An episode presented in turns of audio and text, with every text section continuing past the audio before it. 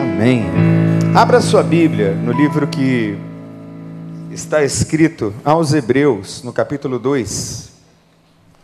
Nós vamos ler a partir do primeiro verso.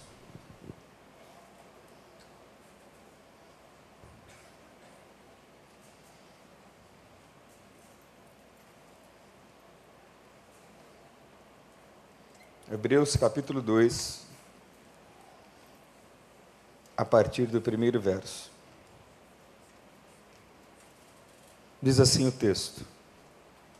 O texto é longo e eu peço a você que preste bastante atenção na leitura. Diz assim o texto: Por isso é preciso que prestemos maior atenção ao que temos ouvido, para que jamais nos desviemos. Porque a mensagem transmitida por anjos provou sua firmeza e toda transgressão e desobediência recebeu a devida punição, como escaparemos se negligenciarmos tão grande salvação? Essa salvação, primeiramente anunciada pelo Senhor, foi nos confirmada pelos que a ouviram. Deus também deu testemunho. Deu testemunho dela por meio de sinais, maravilhas, diversos milagres, dons do Espírito Santo distribuídos de acordo com a sua vontade. Não foi a anjos que ele sujeitou o mundo que há de vir, a respeito do qual estamos falando, mas alguém em certo lugar testemunhou dizendo que é o homem, para que com ele te importes, e o filho do homem, para que com ele te preocupes. Tu fizeste um pouco menor que os anjos e o coroaste de glória e de honra. Tudo sujeitaste debaixo dos seus pés. Ao lhes sujeitar todas as coisas, nada deixou que não lhes estivesse sujeito. Agora, porém, ainda não vemos que todas as coisas lhes estejam sujeitas. Vemos, todavia, aquele que por um pouco foi feito menor do que os anjos, Jesus, coroado de honra e de glória, por ter sofrido a morte, para que, pela graça de Deus em favor de todos, experimentasse a morte. Ao levar muitos filhos à glória, convinha que Deus, por causa de quem e por meio de quem tudo existe, tornasse perfeito mediante o sofrimento o autor da salvação deles. Ora, tanto o que santifica quanto o que são santificados provém de um só por isso, Jesus não se envergonha de chamá-los irmãos. Ele disse: Proclamarei o teu nome a meus irmãos, na assembléia te louvarei, e também nele porei a minha confiança. E novamente ele diz: Aqui estou eu, com os filhos que Deus me deu.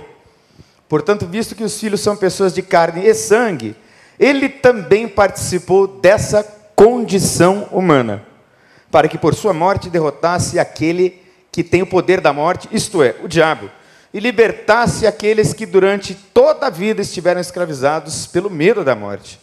Pois é claro que não é a anjos que ele ajuda, mas aos descendentes de Abraão. Por essa razão era necessário que ele se tornasse semelhante aos seus irmãos em todos os aspectos, para se tornar sumo sacerdote, misericordioso e fiel com a relação a Deus e fazer propiciação pelos pecados do povo. Porque, tendo em vista que ele mesmo sofreu quando tentado, ele é capaz de socorrer aqueles que também estão sendo tentados. Você pode dizer aleluia?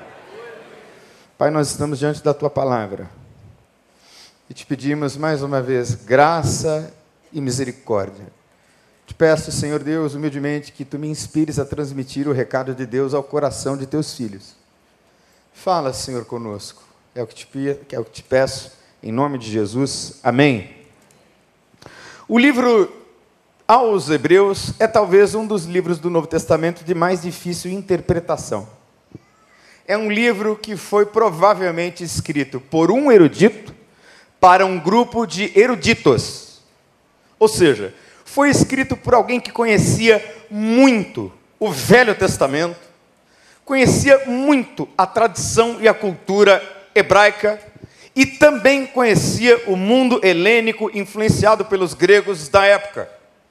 Conhecia demais todos os assuntos pertinentes à complexidade a que se revela a carta na medida em que você a lê. Algumas hipóteses sobre a autoria, mas nenhuma delas é taxativa ou confirma em termos absolutos. O autor é este. Mas entre os possíveis autores estão Paulo, Barnabé, o Apolo. Mas de qualquer maneira, quando você lê a carta, é muito importante que se conheça muito bem o Velho Testamento, para entender melhor Hebreus. Por isso, eu quero estimular você, mais uma vez, deste púlpito, que leia a sua Bíblia de capa a capa no nome de Jesus. A Bíblia se auto-interpreta na medida em que você conhece o texto e busca cada vez mais profundidade. E esta profundidade que nós buscamos no conhecimento do texto, curiosamente, nos torna mais simples. É uma complexidade que simplifica. Como assim, pastor? Todo profundo conhecedor das Escrituras é um ser humano doce, amável, querido, que vai se parecendo cada vez mais com Jesus. Todos nós temos na figura do pastor Russell Shedd, que passou muitas vezes pela nossa igreja, esse tipo de pessoa. Extremamente profundo, profundamente conhecedor, leitor das Escrituras no texto original, mas se comportava como um santo e humilde homem de Deus, do qual nós para sempre teremos saudades. E esses homens profundos e simples são aqueles que marcam as nossas vidas. E eu espero que você, pela beleza do seu viver, marque muitas vidas no nome de Jesus. E o Hebreus, ou o texto aos Hebreus, apresenta Cristo em todo o esplendor da sua divindade. Jesus é Deus, para o escritor aos Hebreus. Mas ele também é homem, e o escritor apresenta toda a esplendoreza, o esplendor da sua humanidade. Jesus é totalmente Deus e totalmente homem. E a espiritualidade cristã pode ter várias ênfases ou vários significados. Para alguns, a espiritualidade cristã, ou tudo que se conhece de Deus na Bíblia, é fundamentalmente comunhão íntima com Deus. O apóstolo Paulo expressa essa ideia de que estar com Deus é ter intimidade com Ele, é aplicar as disciplinas espirituais na rotina da vida, oração, jejum, leitura da palavra e enfrentamento dos dramas pessoais e dos dramas que estão na estrutura da realidade. Paulo fala em Romanos no capítulo 7 de que ele tem uma lei no seu corpo, que é uma lei terrível contra a qual ele luta, porque ele vê nos seus membros uma lei que o leva a pecar. E no seu entendimento, uma lei que o leva à santidade. E ele fala de um drama que é comum a mim e a você. Quem é que não luta contra a carne aqui? Todos nós lutamos contra a carne todos os dias, e para vencer a carne é preciso íntima comunhão com Deus. Segundo o comentarista que eu estudei, que é o Dr. William Barclay, Paulo tinha essa ênfase nos seus escritos. Depois nós temos uma outra ênfase, muito interessante, é que a espiritualidade cristã, ou a vida com Deus, pode ser uma norma para a vida. Não apenas uma norma ética para a vida, uma norma moral, se você preferir, mas o poder para viver esta norma ética moral. Porque nós que estamos na carne fazemos o que é mal sempre, mas os que andam no espírito andam em retidão, aleluia. Você veio beber do Espírito Santo, e a vida cristã só é possível de ser vivida no espírito. Não se engane. Isso aqui não é uma filosofia, nem um livrinho de regras. Este livro nos dá acesso à fonte espiritual que faz com que sejamos o que sejamos, crentes em Jesus Cristo. É o livro dos livros. E só é a palavra de Deus para aqueles que têm o Espírito de Deus. Então, essas normas éticas aqui podem parecer difíceis demais. E eu posso dizer com toda tranquilidade que elas não são difíceis demais, elas são impossíveis só são possíveis pelo Espírito Santo de Deus. E se você não tem o Espírito Santo de Deus, ou não tem certeza que tem, hoje é o dia de ter certeza no nome de Jesus, porque Ele está aqui. Eu posso ouvir um aleluia? Ele está aqui, e Ele quer encher você.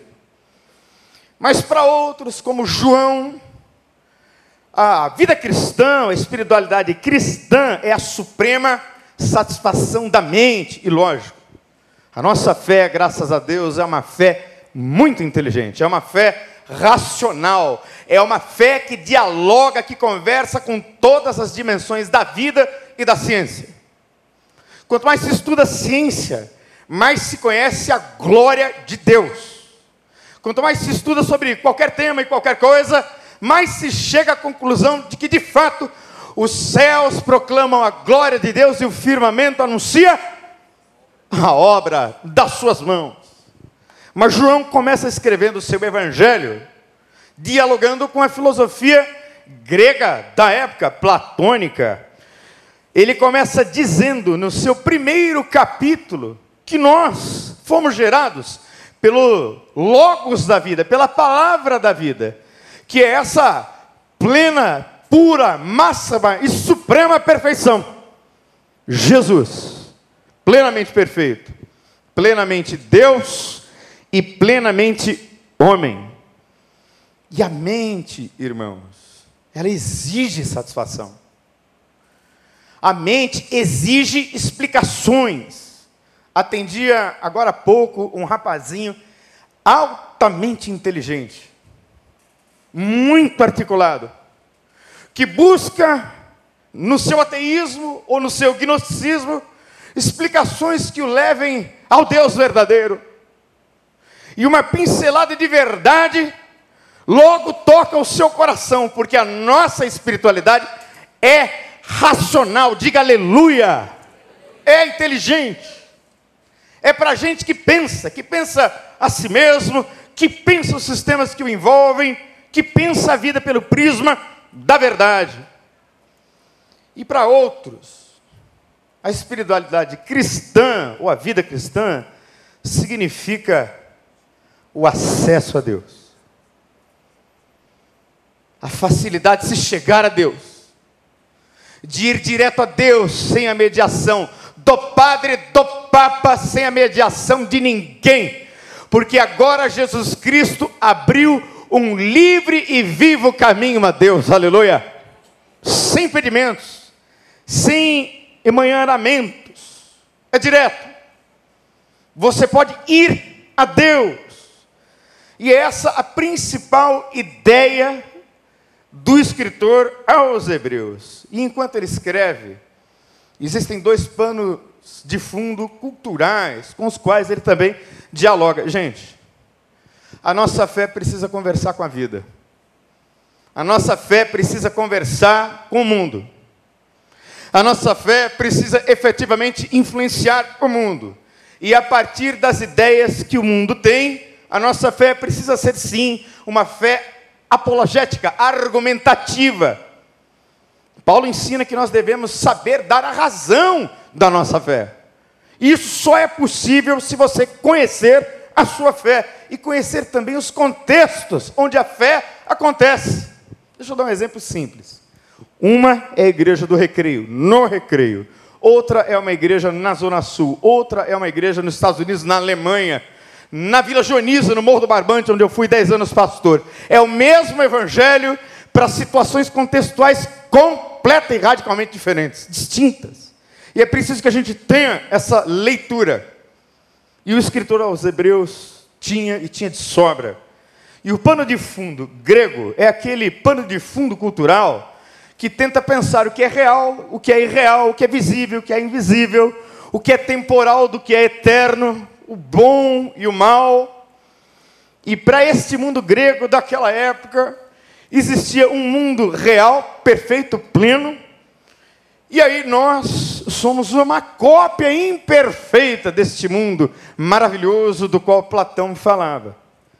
Pois o escritor aos Hebreus vai dizer que nele, em Cristo Jesus, eu e você estamos sendo aperfeiçoados. Você pode dizer aleluia? Nós estamos sendo aperfeiçoados nele. Nós estamos alcançando esta perfeição, esta plenitude, que não nos será dada em vida, mas nos será dada plenamente quando estivermos com Ele nos céus. E eu comecei dizendo aqui na minha palavra introdutória à oração do pastor Marcos, que Satanás tem o propósito de desfigurar a imagem e semelhança de Deus em você. Isso com certeza. Para que você se torne um tipo de animal completamente distinto do seu Criador. Por isso é que me corta o coração ver gente se drogando pelas ruas da cidade. Me corta o coração ver gente bem-sucedida morrendo de depressão nos condomínios, aqui bem próximos a nós. Me dilacera a alma as confissões que eu ouço aqui no gabinete e no consultório, de gente perdida, de gente machucada, de gente com tudo para ser feliz, mas completamente devastada pois Cristo Jesus veio para transformar essa realidade no nome dEle.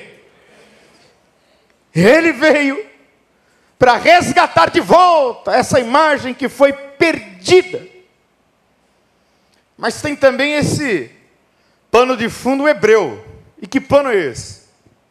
Para o judeu, chegar a Deus é complicado demais tem sacrifícios de animais, tem o lugar santo, tem o lugar santo dos santos, e tem o pátio.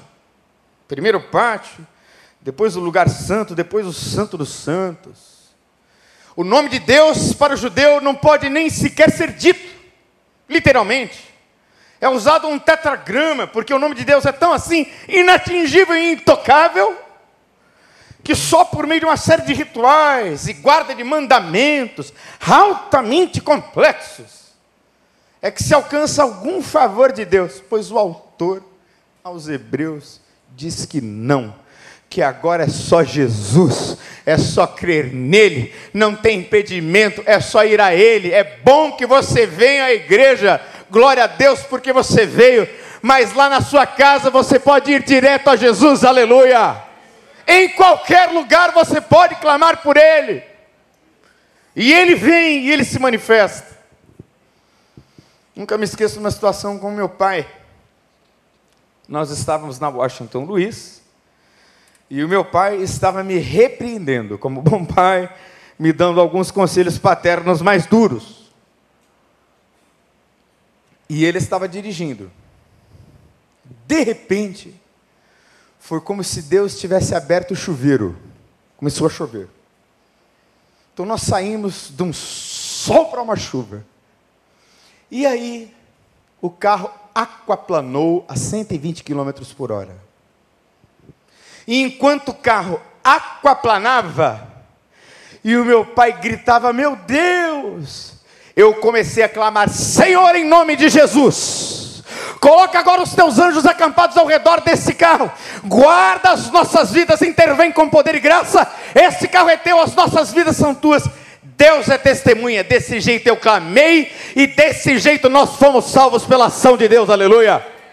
Ali na Washington Luiz, Deus encheu o carro. Porque Deus está em todos os lugares e não tem unção de pastor ungido, nem revelação do maior profeta. É você que vai a Deus agora, já no nome de Jesus. O caminho está aberto, é livre. Porém, o texto que nos fala dessa liberdade toda, dessa abertura toda, desse acesso direto, maravilhoso, incondicional, dessa graça que nos recebeu apesar dos nossos pecados ele é um livro cheio de alertas. Ele é um livro cheio de luzes vermelhas. Eu não sei você, mas eu tenho uma luzinha vermelha, irmão. Eu tenho uma luzinha vermelha que eu aprendi a respeitar, aprendi, perdão, a respeitar. Quando a luzinha vermelha acende na consciência, cuidado. Porque quando a gente ora a Deus, dizendo a Deus, Deus faça-se a sua vontade, pode ter certeza que a luz vermelha acende. Acende ou não acende? Sabe por que, eu sei que acende? Porque quando você vai fazer alguma coisa que é errada e você sabe que é errado, você está indo, a luzinha acende. Não faça. E eu tenho certeza que a luz vermelha já acendeu muitas vezes na sua vida e você foi assim mesmo. Pois agora, como disse o pastor Cláudio Duarte, chupa essa manga. A consequência é sua. A responsabilidade é sua. Nós somos de fato a soma das nossas escolhas. Todo mundo é. Então fique atento, irmão querido, a essa luz vermelha que é esse freio que o Espírito Santo põe na gente. E às vezes o Espírito Santo de Deus, o próprio Deus, coloca não apenas luzes vermelhas na consciência, mas coloca gente de carne e osso para dizer: não, não faz isso. Não é por aí. Não seja rebelde. Por isso o escritor aos Hebreus vai dizer: Hoje, se ouvires a sua voz, não endureçam o seu coração. E como a gente endurece o coração fácil. Como a gente endurece o coração para as coisas de Deus e para a voz de Deus. Se você ouvir a voz de Deus, tudo vai bem sempre, eu tenho certeza. E o texto no capítulo 2 nos alerta sobre o perigo do desvio. Por isso é preciso que prestemos maior atenção ao que temos ouvido para que jamais nos desviemos. Você está no caminho do desvio? Hoje é dia de você voltar em nome de Jesus. Cuidado com o desvio. E tem duas palavras muito interessantes que aparecem nesse versículo para transgressão, para pecado, nesse texto inicial. A primeira palavra é prosequem. Que palavra é essa? É aquele que amarra o seu navio no porto. E tem a outra palavra que é parrequem. É aquele que desamarra o seu navio do porto e se afasta do porto. São essas as imagens do grego original nesse texto. A metáfora do barco. O texto poderia ser escrito da seguinte forma: deveríamos tentar ancorar as nossas vidas às coisas que nos foram ensinadas, para que o navio das nossas vidas não vá à deriva, afaste do porto e naufrague. A ideia que nós temos aqui é de alguém que desamarrou-se do porto. E aí a coisa foi indo. Gente, cuidado com os seus desvios tem desvios que são visíveis e claros e autodenunciantes. Tem outros que são sutis e escondidos, mas são desvios. Quando você vê, já foi, está muito longe para voltar, não tem mais âncora, e você não está mais vendo o porto. Quem se desvia, não se desvia da noite para o dia, é um processo. Por isso é que nós celebrando aqui, celebrando a vida, nós temos um, dois, três passos. São os primeiros. Primeiro passo: admita qual é o problema e faça uma mensuração, um diagnóstico muito preciso e muito profundo da dimensão e da magnitude da sua doença, da sua dor, do seu problema, seja ele qual for. Faça uma excelente filosofia de si mesmo. Não negue aquilo que está destruindo você. E olhar no espelho, como disse a irmã Janaína alguns domingos atrás, pode ser muito doloroso, em alguns casos desesperador. É por isso que a gente está o segundo passo. E no segundo passo, nós entregamos a nossa vida e a nossa vontade aliás, no terceiro passo, aos cuidados de Deus. Nós entregamos, porque é desesperador demais entrar em contato com algumas dores. Deu o primeiro, deu o segundo, deu o terceiro passo. Porque o segundo passo ajuda você a corrigir o que é louco, desvairado, insano e Jesus Cristo pode devolver a plena consciência do que é certo, do que é errado, do que está doente e precisa ser tratado no nome de Jesus. Abra os olhos. Cuidado com o desvio. perigo do desvio. O outro ponto importante do texto é que há uma justa condenação para os que negligenciam tão grande salvação. E mais uma vez o texto grego nos ajuda, porque o texto grego ele é muito rico. E tem duas palavras ou dois termos aqui bem interessantes para pecado. O primeiro é parabases. O que é parabases? É quando você atravessa uma linha. E às vezes é a linha da própria consciência. Isso é parabases. Tem uma linha aqui que você não pode passar, mas você passa. Isso é transgressão. Você transgrediu. A outra palavra grega também interessante é paracoé. O que é que significa isso? Paracoé é um tipo de transgressão que a pessoa faz quando ela não dá ouvidos à voz e à vez da verdade. É quando a luzinha vermelha fica vermelha é quando Deus coloca uma série de obstáculos e pessoas para te dizer não faça, e você faz. É literalmente aquele grupo de pessoas que não ouve. Ou aprende sempre, mas nunca coloca em prática. Nunca vive. É o mal ouvinte. Esse é o paracói. Mas de novo, meu filho? É, pois é, você ensina de novo. Mas de novo, minha filha. É, mas você ensina de novo e de novo faz a mesma coisa. Esse é o tipo de transgressão. E ele diz: olha, não ficarão sem a devida condenação. E não é que Deus é apresentado aqui no texto aos Hebreus como um Deus castigador, não é isso.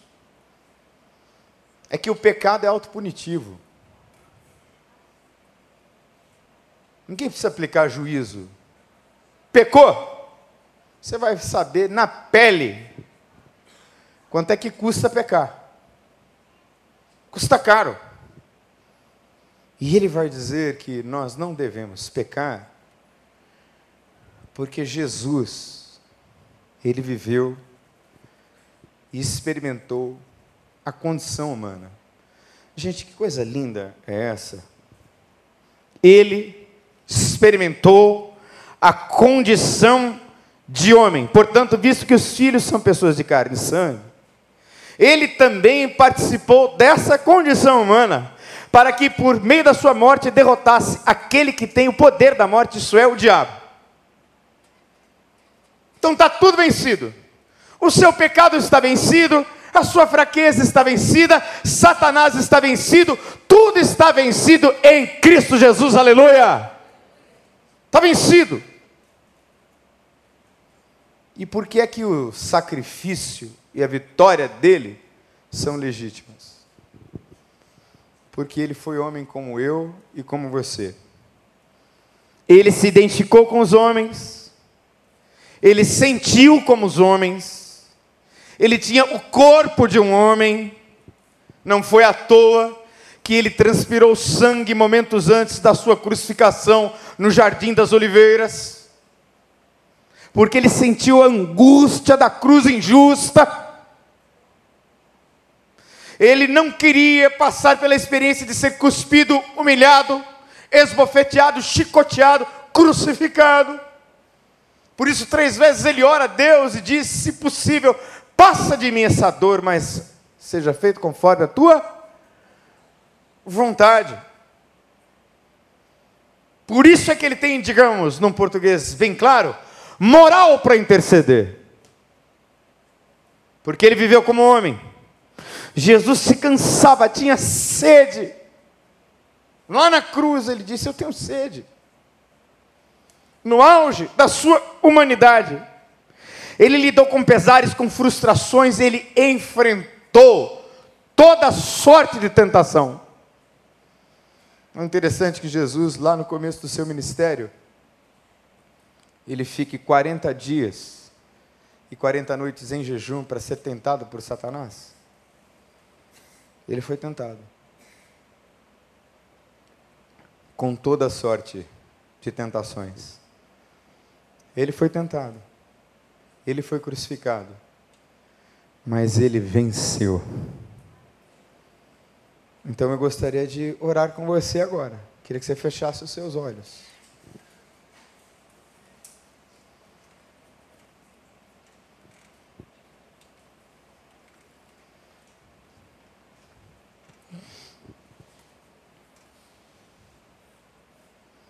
Feche os seus olhos. Por que, que a condenação é justa?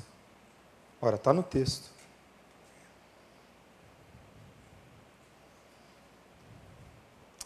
Porque com sinais, milagres e maravilhas, ele se manifestou.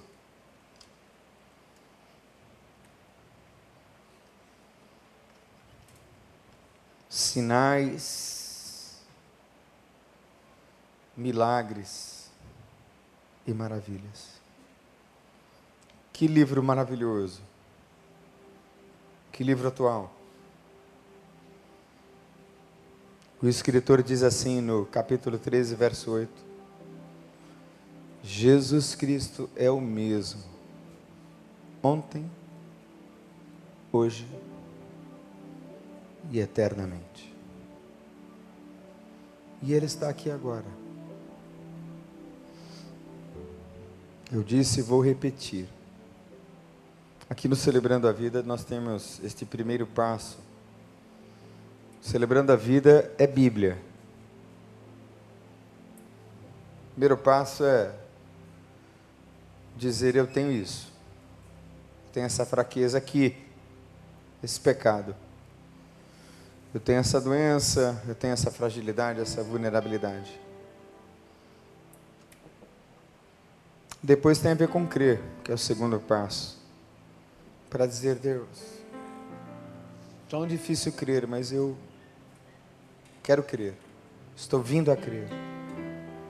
Que Deus, por meio de Jesus Cristo, pode me devolver toda a minha sanidade nas minhas questões, para que eu viva uma vida cada vez mais plena. E o último passo é entrega. Conscientemente eu entrego a minha vida e a minha vontade aos cuidados de Deus, porque eu já não posso mais. Você já não pode mais, não aguenta mais.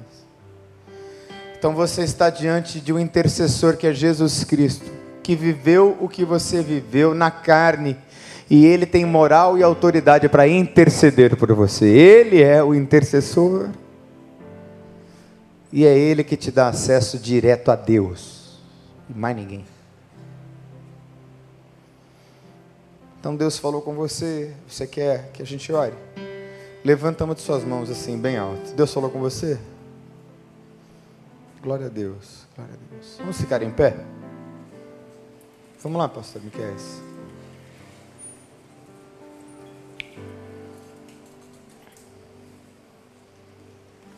Enquanto o pastor Miquel canta essa última canção, esse último pedaço de canção, você que levantou a sua mão, eu queria que você viesse aqui à frente. Vem cá. Vem cá para se entregar. Queria chamar o pastor Pinudo. Vem cá, pastor. Queria que você orasse por essas pessoas. Vem cá. Pode vir. Se Deus falou com você, dia de entrega, assim. Deus falou especificamente com você, vem. Livre enfim será Sou filho de Deus, sim, eu sou. Em sua casa, ó Pai.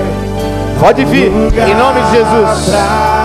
Mim, sou filho de Deus, sim, eu sou. Escolhido escolhido, perdoado. Eu sou quem dizes que eu sou. Tu és mim até o fim. Eu sou quem dizes que eu sou. Escolhido, perdoado. Eu sou quem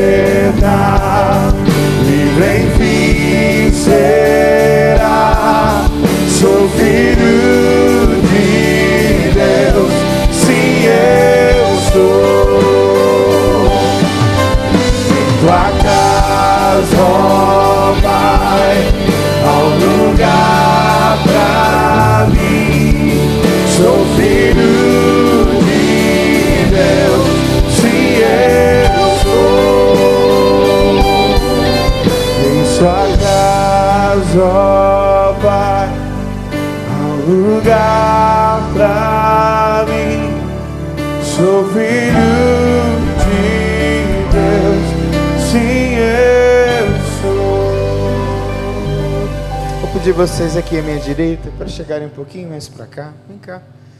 E se Deus falou com você, saia do seu lugar última vez, vem para cá agora, em nome de Jesus. É com você que Deus está falando. É você mesmo, pode vir. Deus está falando com você, sai do seu lugar, vem cá se entregar, vem se derramar em nome de Jesus. Deixa para amanhã não. Vem agora. Glória a Deus, em nome de Jesus. Em nome de Jesus. Vamos orar com o pastor Pinudo. Feche seus olhos agora, se coloque diante do Senhor. E agora você se renda diante dele agora. Entendendo que o que você podia fazer, você já fez. Se renda agora diante do Senhor. Põe as tuas armas no chão. Assine agora um atestado de entrega ao Senhor agora. Não há mais nada que você possa fazer que possa te salvar e te dirigir e te guiar. Só o Senhor agora pode fazer. E nessa hora você está se entregando ao Senhor. Nessa hora, abra a tua boca agora e diga: Senhor, dependo de ti. Me entrego ao Senhor. Me renuncio. Coloco diante do teu altar agora. E agora nós clamamos ao Senhor, o Senhor da obra, o Senhor de mistério, o Senhor que age sobre nossas vidas. Pai, no nome de Jesus, nós clamamos ao Senhor nessa hora, porque entendemos que nessa hora é a tua hora. Porque nós já ouvimos a tua palavra, já viemos aqui, entramos na tua casa, nos colocamos diante do Senhor e agora pedimos um milagre nessa hora. Nós pedimos que o Senhor venha agora intervir sobre nossas vidas agora. Estenda a tua mão sobre cada vida agora, no nome de Jesus. Venha intervir nessas histórias de vida agora entre com teu braço forte, com a tua mão, ordena a tua voz, ordena a tua bandeira sobre essas vidas aqui agora, no nome de Jesus. Te pedimos, Deus, que o Senhor venha entrar com intervenção agora, com teu braço forte agora, fazendo separação, Pai, entre as juntas e medulas, entre a carne e o espírito. Vem agir com a tua mão poderosa nessa hora Oh Deus, haja com teu poder e com a tua unção, com a tua graça. Libere o teu espírito consolador. Libere da tua mão que vem agir sobre cada vida nessa hora. Tu conhece cada mente agora. Dê a tua ordem de regressão, toda palavra de maldição, de encantamento. Caia por terra no nome de Jesus todos os seres espirituais que ministravam sobre essas vidas agora. Oh Deus, no nome de Jesus, Faça um milagre sobre essas vidas agora. Abre com portas nos céus. Derrame e ordena a tua bênção sobre essas vidas agora. Nós oramos, Deus, confiados no sangue do Cordeiro, no nome de Jesus Cristo. E te pedimos agora, Deus, venha dar tua ordem agora em cada mente agora. Venha ordenar sobre cada mente agora. Traga cativa essas mentes, as mentes de Cristo. Te pedimos, Pai, no nome de Jesus, uma ação sobrenatural sobre essas vidas agora. Haja, haja agora no nome de Jesus. Abra as mentes, abra os olhos, abra os ouvidos. Faça a tua obra e abre agora. Efatá. Abra sobre essas vidas agora. No nome de Jesus Cristo. No nome de Jesus nós oramos. Hoje sempre. Amém e amém. Aleluia. Glória a Deus.